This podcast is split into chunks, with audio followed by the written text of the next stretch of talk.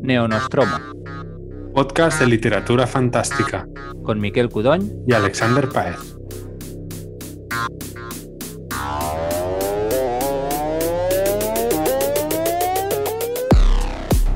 Bienvenidos a todos a un nuevo programa de Neo Nostromo. Un, digo nuevo programa, pero grabamos tan esporádicamente que, que parece como volver a empezar un poco.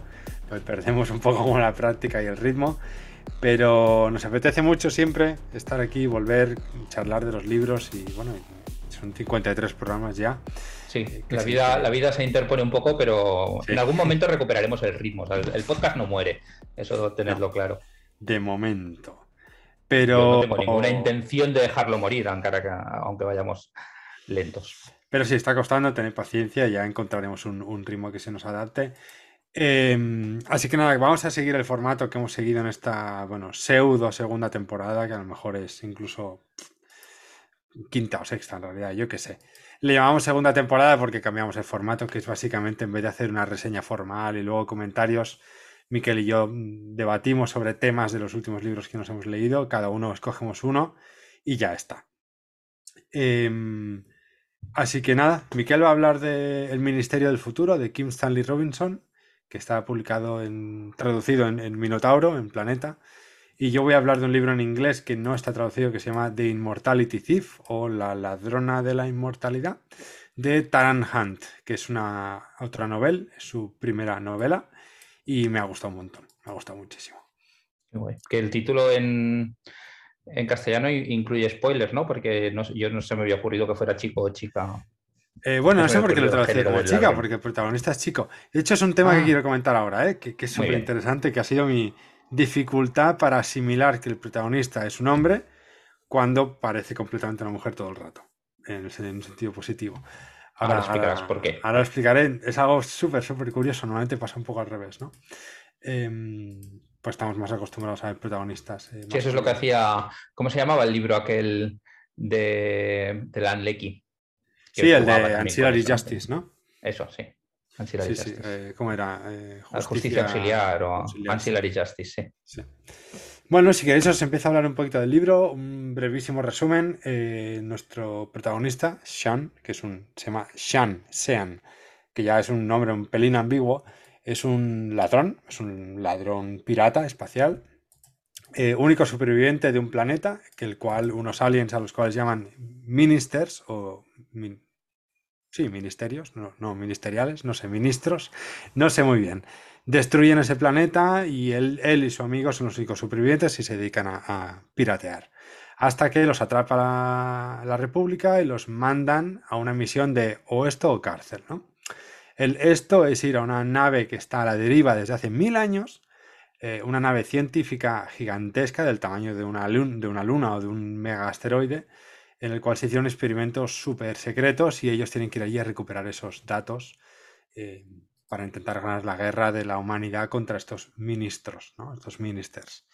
Eh, y la novela prácticamente empieza cuando llegan a esta nave eh, y desde el minuto cero literalmente están todo el rato pasando cosas. Es, eh, es un formato muy thriller en ese sentido.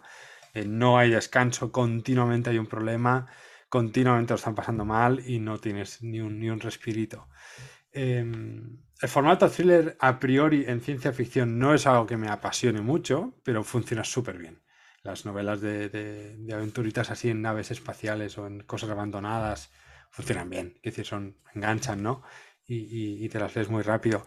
La cosa es que el libro, aunque en general pasa dentro de esta nave y es casi todo pasa a oscuras y se, de pronto se vuelve una space opera política o de aventuras espaciales, se vuelve una novela de terror pura y dura donde hay monstruos, eh, antiguos híbridos, experimentos fallidos que te acechan ahí en los pasillos, muy, muy estilo Alien. Em, la novela cambia de género continuamente, lo cual me ha gustado un montón y, y- y queda muy bien. Pasas de una space opera política a una novela de terror, luego a una novela más de, de supervivencia entre amistades y luego de pronto vuelve otra vez a esa space opera política de gran alcance, ¿no? No explicaré por qué, porque se- sería entrar en spoilers, pero que una autora novel consiga hacer todos estos cambios dentro de un mismo libro y de una historia muy, muy, muy eh, pequeña. Es una historia en la cual van de punto A a punto B y, ya está, tienen que recuperar unos datos, no, no pasan años, es decir, creo que el libro ocupa una semana como mucho de, la vida de los personajes, aunque son como 600 páginas. Em, comprime muy bien todo esto y te manda un montón de información a través de flashbacks de, eso, de conflicto político, de conflicto racial, de em, intereses, de como cosas mucho más grandes y también eh, muy galáctico en el sentido de, los ministros, quiénes son, de dónde vienen, por qué los aliens se han fijado en nosotros, dónde está expandido la humanidad, ¿no? que, en este caso pues eh, eh, está en la plena era, colonial galáctica, en parte por necesidad. Para huir de estos ministros, en parte porque han descubierto una tecnología para superar la, velocidad de la luz o para viajar a través del, universo, del universo de forma rápida. ¿no? Em, lo más interesante de todo es que yo entré en la novela pensándome que sería una novela de, humor. Porque, y esto es muy curioso, en la sinopsis pone una, aventura descacharrante y súper divertida, llena de humor y de ironía. No, cero, o sea, hay cero humor, cero comedia. No hay. El personaje principal sí que suelta chascarrillos porque es como muy buena gente, es muy simplón, es muy buen tipo, que es como muy, cree mucho, tiene mucha fe en la gente, em, pero no es de humor, o sea, cero, o sea, es muy gore, es muy violenta, hay traiciones, hay desmembramientos, hay cosas que devoran gente, eh, no es de humor para nada, lo cual me da que la persona de marketing no se leyó para nada el libro ni habló con los editores del libro ni con la autora. Pero bueno. Em, otra cosa curiosa es que. Hizo, hizo bien su trabajo porque a ti te motivó a leer el libro. Otra cosa es que luego. Lo, peor es a que, me llamaba la portada, me llamaba el tema, pero no que fuera de comedia. Vale, vale. Porque a mí la ciencia ficción de, comedia no me acaba de. Eh, y cuando vi que no lo era, dije, ajá, voy para adentro. Em, y lo otro curioso es que no he visto nada de info de la novela en internet y sale nada en un par de meses eh, a la venta. Esto es una copia de prensa. vale. Sí. es un, un galley, unas galeradas. Eh, la editorial no está tuiteando nada y sabes que en general en Twitter las editoriales inglesas son muy pesadas con esto. No hay entrevistas de la autora, la autora no tiene Twitter, no tiene redes sociales. Como que la novela me da que va va a pasar muy desapercibida y es una novela súper buena, bien escrita y súper recomendable, que de hecho, Miquel, yo creo que tocará tus palos, te va a encantar. Sí, sí, sí, me ha llamado, mucho la atención. Em, y luego vamos ¿Has, dicho, ¿Has hecho la editorial, perdona? ¿Has dicho la editorial en la que sale? Pues no sé si es Orbit. No, Solaris. Vale, de acuerdo. Solaris. No sé, creo que no es bajo el sello de Rebellion que tienen, que es para cosas un poco indies. Eh, pero sí, Solaris la saca. Lo cual es raro porque también son muy activos en redes sociales, pero bueno. Eh, y salen en tapa dura incluso, que solo los grandes lanzamientos lo sacan en tapa dura, el resto lo sacan en tapita, bolsillo y ya está. Es raro, es muy raro. Lo cual me mola porque como que le da un, plus a rarez a este libro, ¿no? Eh, y luego lo del que decía antes, ¿no? Lo del el personaje ambiguo. Em, es como, quizás estamos muy acostumbrados a que los personajes protagonistas masculinos de un thriller de ciencia ficción, de terror, sean, no sé cómo decirlo, un poco más rudos, un poco más masculinos en un sentido peyorativo. Eh, más machitos, más, Sí, más machitos, más machitos. Y de hecho es cero machito, no sabe pelear, no sabe sobrevivir solo, es traductor, es lingüista, eh, es ladrón, porque no tiene otra pero es capaz de aprender un, idioma solo escuchándolo durante un rato. Em, es que incluso, ¿sabes esa peli El Guerrero número 13, donde Antonio Banderas hace de que, aprende nórdico antiguo solo escuchándolo? Sí, que está, está muy bien hecha esas escenas en las que aprende. Que, que unos, minutos después de metraje eh, sabe pelear como el mejor, ¿no? Es decir, incluso ahí es machito. Y aquí no. Y siempre es como está hablando mucho de la amistad, de creer, de, en en unirse, en, el poder de, estar con la gente, incluso en las peores situaciones no pierde el buen humor. Es muy raro y mm, la forma también en cómo está escrito, no sé, tiene algo la, la escritura que digo, es que es un personaje mujer. Eh, y luego sus dos acompañantes principales sí que son personajes mujeres, en ese sentido, sí que son, están definidos como mujeres. a, lo mejor eso, a lo mejor eso contribuye ¿no? a que pienses que es un equipo Puede ser, pero para mí Shan siempre será o, A género o género, mm, o sea, o mujer, 100%. no me creo que sea un hombre ni me lo creeré jamás. Pero esto es algo mío, ¿no? Como, como percepción de lector. Y ha sido una experiencia muy, muy, muy peculiar. Tenía como que hacer un esfuerzo yo extra y consciente de pensar, no, recuerda que es un hombre. Eh, además lo describe como un tipo alto, pero como que, que no es fuerte, que no es, es como normalito, como normal. Em, pero por cómo habla, cómo percibe las relaciones sociales, cómo se relaciona también con los otros, no parece para nada el típico personaje eh, prototípico masculino. ¿Y tú crees, tú crees que es deliberado? Sí, definitivamente, y lo cual me parece súper, o sea, de, de, de, escritor maestro, no sé cómo. Sí, de 10, ¿no? De... Y alguien que sabe un montón. Y repito, es una primera novela de, de una, una, una, mujer que, que, creo que es eh, actriz de teatro en Nueva York, o sea que tampoco es que sea escritora de carrera. Sí, sí. Y me ha encantado, me, me ha, es una cosa que me ha gustado muchísimo cómo juega con, con tu mente ahí. Y luego hay temas de ciencia ficción novums, como es la, la experimentación con, con, con, seres humanos, la búsqueda de la inmortalidad, que de hecho lo que van a buscar son, es una cosa que llaman la, la piedra filosofal, que es un, un, hard drive con datos sobre experimentos para, la, para conseguir la inmortalidad. Eh, y claro, muchos de estos experimentos fallidos son, por ejemplo, niños eternamente niños, que llevan siendo niños mil años, pero son monstruos. O sea, literalmente sus dientes han crecido durante mil años sin parar. Entonces tienen como unas bocas ahí súper desfiguradas. Eh, son, son carroñeros y caníbales. Eh, como que no son para nada. Han perdido cualquier vestigio de humanidad, pero tú los ves y son niños. Eh, cosas así, ¿no? ¿no? No quiero dar más detalles porque mola ir descubriéndolo. Pero es rarísimo, hay cosas rarísimas. Y está muy bien la, la el, el, tema Novum, ¿no? Tengo entendido que hay una secuela eh, y encaja muy bien con el final. El final es completamente autoconclusivo, pero encaja que vaya a haber una, una secuelita eh, por las consecuencias de lo que pasa al final, ¿no? Como una segunda parte. Eh, esos son los temas que más me han interesado, pero sobre todo el de... La novela hace mucho hincapié en la amistad. Me parece como muy tonto, muy Becky Chambers de... Sí, cuando lo decías eh, me, me, hacía pensar un poco en, en, lo que he oído de Becky Chambers. Yo sí, no, no pero no, en, en Becky Chambers pero... son amigos y superan sí. las cosas porque son amigos. Aquí eh, tienes a tres desconocidos que por supervivencia, en vez de joderse o, o intentar sobrevivir por encima del otro para tirar adelante, como bueno. que la amistad es lo que les hace sobrevivir. El hecho de sacrificar un poco por el otro y tú hoy por ti, mañana por mí. Eh, acaba, esto de, este concepto de amistad a mí me ha gustado un montón. Es, eh, no es nada cliché, no queda nada cheesy, ¿no? Nada, nada meloso. Queda súper bien. Eh, está muy bien construido. Es verdad que necesita mucho tiempo para hacerlo. Son 600 páginas, repito. Pero al final te crees mucho ciertas decisiones drásticas que contrastan con, con la construcción de cada personaje, ¿no? Eh, y también cómo deconstruye a cierto, bueno, hay un personaje protagonista que es uno de estos aliens, cómo lo deconstruye completamente, lo vuelve a construir, ya te digo, súper bien hecho, no es para nada cliché que de pronto, oh, he tenido un trauma y por culpa de este único trauma soy diferente. No, es una serie de consecuencias, piezas pequeñas, de granitos de arena que van, que van cambiándote, ¿no? Te van erosionando quién eres tú y te van cambiando. Y esto está súper bien hecho, pero súper bien hecho. Es, es literalmente fascinante a nivel literario, no sé cómo decirlo. Como... Está muy guay. Muy bien. muy bien. sí, sí, me ha llamado mucho la atención. O sea, cuando salga, ¿sabes cuándo sale? Has dicho que faltan un par de meses o así. Uh, octubre. Yo luego siempre, siempre voy tarde, o sea, nunca, nunca leo o raramente leo las cosas cuando han salido, pero este Te aseguro, o sea, es Leti, cuando se lo recomendé, se lo leyó en tres días. Y sé que Leti lee rápido. Sí. Pero, pero es que engancha un montón. Es que es un tipo de libro que no lo dejas. Y, y, se lee muy fácil, se lee muy bien, es muy fluido. Yo lo recomiendo un montón y creo que te lo leerías pim pam en vale. Kindle. No, no, sí, sí. Un momentito.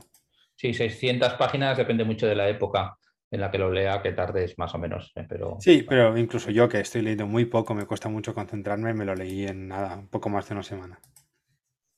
Muy bien, muy bien, muy bien. Pues lo, lo leeré seguro.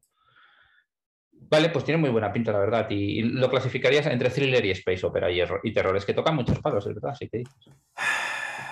Yo diría que es sobre todo terror. Sobre todo. Pero no es únicamente terror, es, space, es una space opera de terror, pero también es una space opera política de terror, pero también es una novela de amistad. Yo qué sé, Miguel, es que eso de clasificarse me da mal. Pero tiene un buen trecho de terror.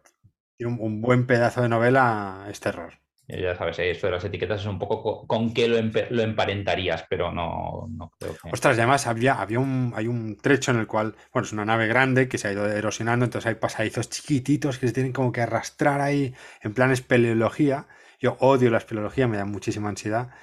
Y, y claro, me lo estaba leyendo justo ese pasaje en el metro, a 30 grados de temperatura aquí en Copenhague, leyendo cómo estaban estrujándose, les, les daban los ataques de pánico, no sé qué, a los personajes, y yo, mira, no, paso.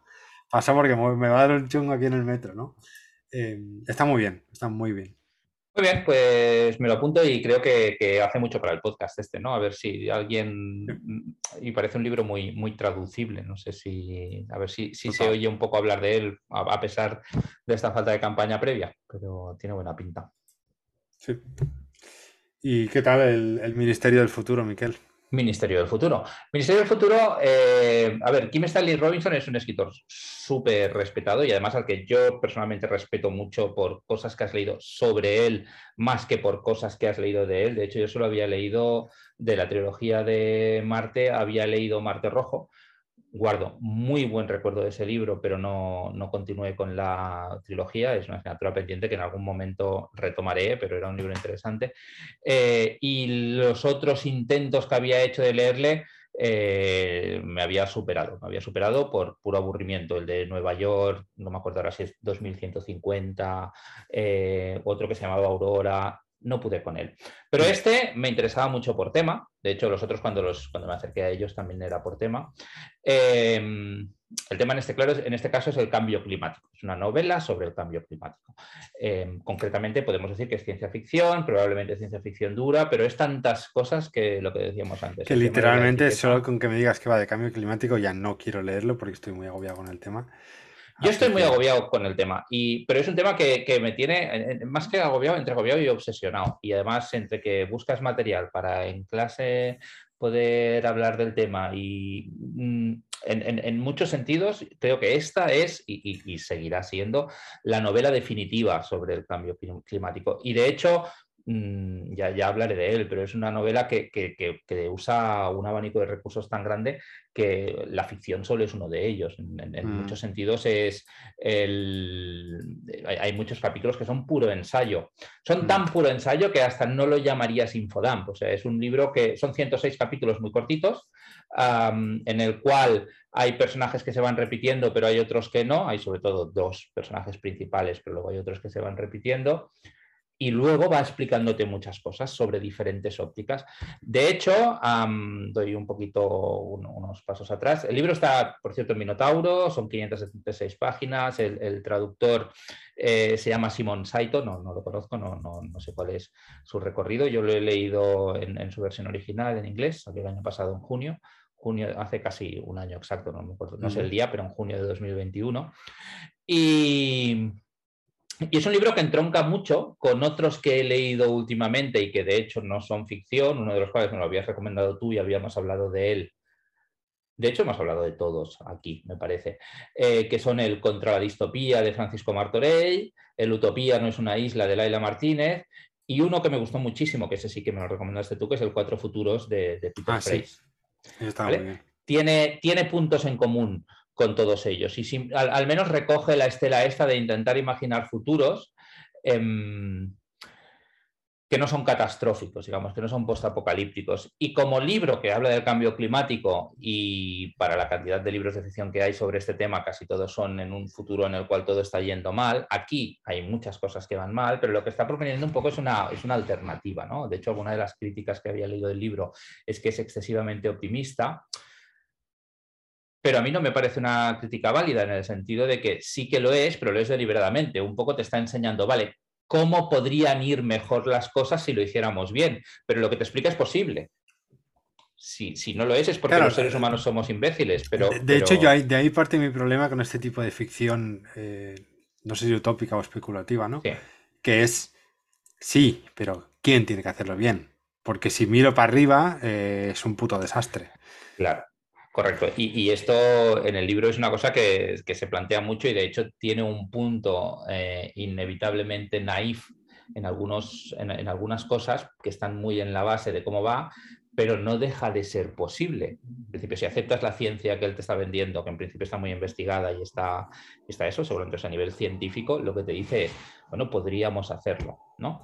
Y, la novela, ya hablaremos, ¿eh? pero la novela incluso incluye plantea un, cambio total de, nuestra forma de vivir, porque no hay otra manera. O sea, lo que plantea es lo que plantea Peter Frey, cómo será la vida después del capitalismo. Es decir, si seguimos con el capitalismo tal como es, el cambio climático nos mata. ¿vale? De hecho, lo que está planteando es a lo que nos enfrentamos es la extinción como especie, que es cierto, es algo a lo que yo estoy, que yo creo que es bastante así.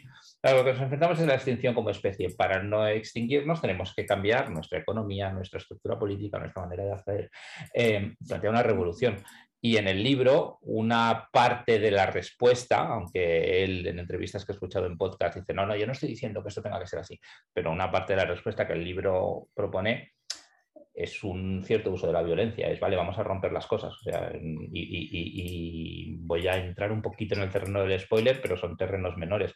Hay un momento que em, avión que se eleva, el avión que explota, ¿no? O sea, es no, pues no podemos ir en avión y lo vamos a evitar a saco. ¿No? Es decir, el libro es utópico, es ficción utópica, pero no porque te pinte un futuro de color de rosa, sino porque lo que te pinta es tenemos una, crisis y las crisis pueden ser un problema o pueden ser una oportunidad. Vamos a ver qué hacemos para intentar arreglarlo. Es utópico en el sentido de que te intenta enseñar posibilidades positivas, pero no es un libro Em, no, te pinta las cosas en color de rosa, ¿no? no, no, para mí utópico es que te enseña que, hay, que hay vida más allá de lo que tenemos ahora, básicamente, porque ahora parece que, se nos acaba el tiempo, literal. De hecho, es un libro que genera mucha angustia. Yo desde el principio, ¿eh? el primer capítulo que está basado en... Otro motivo por el cual no lo voy a leer. En la India, pero mucho, o sea, una, plantea una ola de calor en la que hay millones de muertos. Cosa que olas de calor en las que ha habido quizás no millones, pero centenares en países de muertos, ha pasado y está pasando, ¿no? Em, con lo cual, lo que aquí no es ciencia ficción, esto es real, ¿no? Lo que pasa es que aquí, según donde vivas, de hecho, yo en Moncada piensas, uy, eso pasa en otros lugares, siempre en otros lugares puede ser el sur de España. Un poquito aquí lo que te está vendiendo es, a ver, en el planeta estamos todos y, es una novela muy global. La novela tiene una idea que a mí me gusta mucho, que no es de Kibestari Robinson, que, que yo no conocía, la he investigado luego a raíz del libro, pero es interesante, que es la idea de hiperobjeto. No sé si hiperobjeto te suena a ti, porque, pues, que es eh, un elemento, en este caso el clima, por ejemplo, el cambio climático, pero podría ser em, pues los ecosistemas en general, la economía, un objeto que es tan vasto a nivel de escala geográfica, de escala temporal, que es absolutamente imposible comprenderlo. Una sola persona no lo va a poder comprender. Lo único que puedes hacer es comprender aspectos concretos e intentar hacerte una, imagen global. ¿no? Y en ese sentido dice, vale, el cambio climático es un hiperobjeto de este tipo. Y el libro lo que hace es recoger esta idea y convertirse en una cosa súper El libro va alternando los capítulos que te decía, que son de tipos muy distintos. hay unos que son narrativamente más convencionales, además súper bien escritos. El libro es muy largo, pero en este caso yo no diría que sobra, no, diría que tiene paja. Em, pero luego hay otros que son pues, actas de reuniones, noticias, eh, un trozo de artículo, de artículo científico, una especie de poesía en la cual quien te habla es un fotón que viene desde el sol y es sacado ah, por el... es, muy original, o sea, va cambiando mucho de forma y, desde la prosa poética hasta el lenguaje legalista más, ah, más, seco, pero, pero bien hecho que te puedas imaginar, toca muchísimos palos. El, Ministerio del Futuro del título, la idea es que a raíz del Acuerdo de París de 2015, que es real, en el cual todos los países que forman parte del acuerdo, que en principio son los de la ONU, no me acuerdo, no me acuerdo si estaban todos o no, o eran solo 21, deciden hacer, eh, tomarse una serie de hitos para reducir las emisiones de carbono. Sabemos que el carbono, la acumulación de carbono en la atmósfera es uno de los principales factores eh, vinculados al aumento de temperatura media de la Tierra y sabemos que si para X años, pero poquitos, no me acuerdo ahora, 30, 40 años, no la temperatura llega a los 2 grados y parece que va a ser mayor, el nivel del mar va a subir tanto que va a ser una catástrofe que no nos podemos imaginar, aunque ya están habiendo eh, muchos fenómenos climáticos extremos derivados de, este aumento de la temperatura. No solo eso, sino que a medida que, es un poquito como una reacción en cadena, en el cual puede llegar un momento en el cual ya no seamos capaces de frenar la temperatura, no es simplemente eh, pues hagamos esto y volveremos a estar como estábamos. Es como estábamos, ya no vamos a volver a estar. Lo que tenemos que hacer es intentar frenarlo para que no estemos tan mal como parece que vamos a llegar a estar. Pues a raíz del, Acuerdo de París, en la novela se crea que eso sí que es ficción, el Ministerio del Futuro. El Ministerio del mm. Futuro es, una, es un ah, cuerpo institucional ah, supranacional que es responsable de defender los intereses de las generaciones futuras. Ah, eso está guay. Eh, y en principio tiene autoridad para hacer casi cualquier cosa y tiene un presupuesto de billones de euros, que es quizás lo que más ciencia ficción es de toda la novela, el, presupuesto y los recursos que tiene a su disposición este, este cuerpo. Pero es un cuerpo consultivo, es decir, ellos tienen... Entiendo que es, que es una novela de futuro muy cercano eh, muy cercano, sí. Lo digo porque la cubierta, eh, a mí lo que me parece, es lo único que sé del libro, aparte de lo que me estás contando, parece un Ring World, de esos como un, anillo, un mundo anillo, como lo de Larry Niven, ¿no? Sí, pero no lo es. Ok, ok. No, no, lo es, no lo es. De hecho, es, nuestro mundo. Ahí, eh, la, novela pasa en escenarios de todo el mundo. Hay un escenario muy importante que es Suiza como, como escenario neutral en el cual está la sede oficial de, de, la sede oficial del Ministerio del Tiempo, del Tiempo, joder, me sale la, del Ministerio del Futuro. Em, y de hecho, Suiza está, lo plantea, lo idealiza un poco. Yo no conozco Suiza, no sé si lo idealiza con base o sin base, pero lo idealiza un poco como mm, sociedad moderna que vive de forma respetuosa con el medio ambiente y que además todos mm. se toman muy en serio estas cosas. Vale, puede ser así o no, un poquito igual, pero es un mm. poquito el ejemplo que, pone y que intenta generalizar. Eh, no salen mundos anillos, pero sí que va planteando muchas opciones de geoingeniería, de ingeniería social, de economías creativas. De hecho, a medida la novela pasa a lo largo de varias décadas. Es prácticamente una de las protagonistas principales es la ministra de este Ministerio del Tiempo, una chica una señora irlandesa que a lo largo de la novela, mm, digamos, mm, se, ve como envejece, es toda su vida más o menos, y un personaje que es el que estrena el primer capítulo, que sobrevive a la ola de, calor del primer capítulo y acaba traumatizado y tiene un PTSD, un, trastorno por estrés postraumático brutal. De hecho, el tema de la salud mental está bastante bien recogido en la novela y es un poco su evolución y su relación con, esta otra ministra. Son dos personajes que van siguiendo un... ¿Sabes quién estás convenciendo un pelín para leérmelo, no? Y, Yo creo que te, o sea, otro tema es que me digas, es que estos temas me agobian, pero la novela te gustaría. La cosa es que yo tengo aquí una pregunta para ti.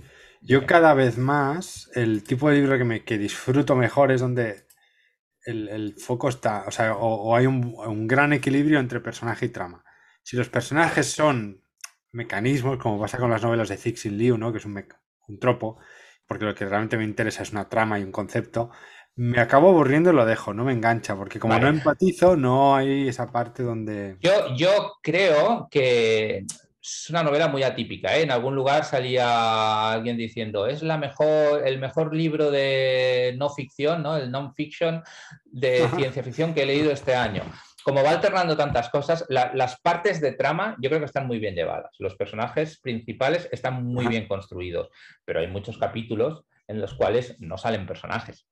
Em, son cortitos, con lo cual no te está pidiendo ningún. Siempre, siempre vuelves a esos personajes y, yo creo que funciona en el sentido de construirte un simulacro de hiperobjeto de este tipo. Hay algunos capítulos hablando con, Dreams, of Dreams of Elvex, que algunos de los que escuchéis el podcast a lo mejor le conocéis de Twitter y de su blog, que lo había leído. a él el libro le acabó aburriendo. A mí no me ha aburrido en ningún momento, ¿eh? pero es un libro largo que te tiene que interesar el tema. Si no te interesa el tema no te acerques a él, o sea, que es, un poco la precondición. Em, no, no, creo que sea un libro para todos los públicos, aunque es un libro que yo he recomendado mucho y recomendaría a muchísima gente.